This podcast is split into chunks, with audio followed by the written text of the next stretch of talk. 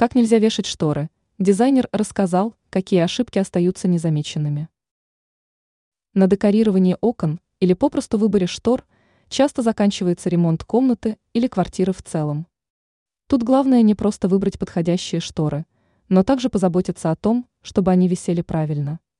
Эксперт сетевого издания «Белновости» в области дизайна и интерьера Юлия Тычина рассказала, какие ошибки при декорировании окон часто остаются незамеченными.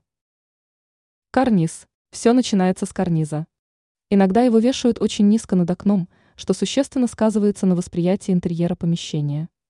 Обычно карниз вешают на расстоянии до 15 см от окна. В типовых квартирах чаще крепят карниз под самый потолок. Ширина карниза.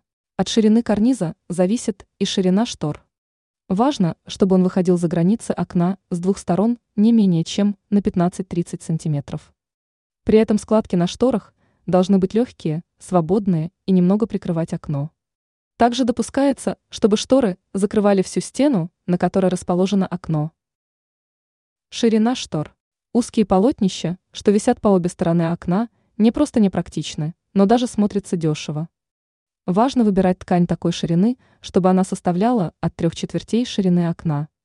Шторы при ширине окна 2 метра будут смотреться красиво, если в собранном виде составит не менее 1,5 метров в ширину.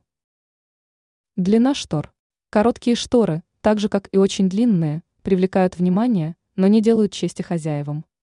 Золотой серединой называют расстояние, когда между полом и тканью остается менее 1 сантиметра. Ранее мы рассказывали, какие идеи для дизайна кухни считаются лучшими.